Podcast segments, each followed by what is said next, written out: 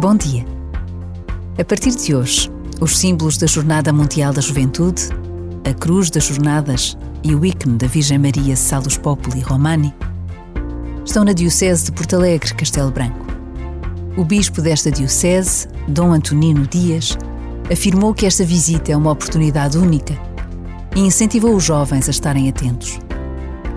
Esta visita é única, tal como será única a Jornada Mundial da Juventude, marcada para a primeira semana de agosto em 2023, na cidade de Lisboa.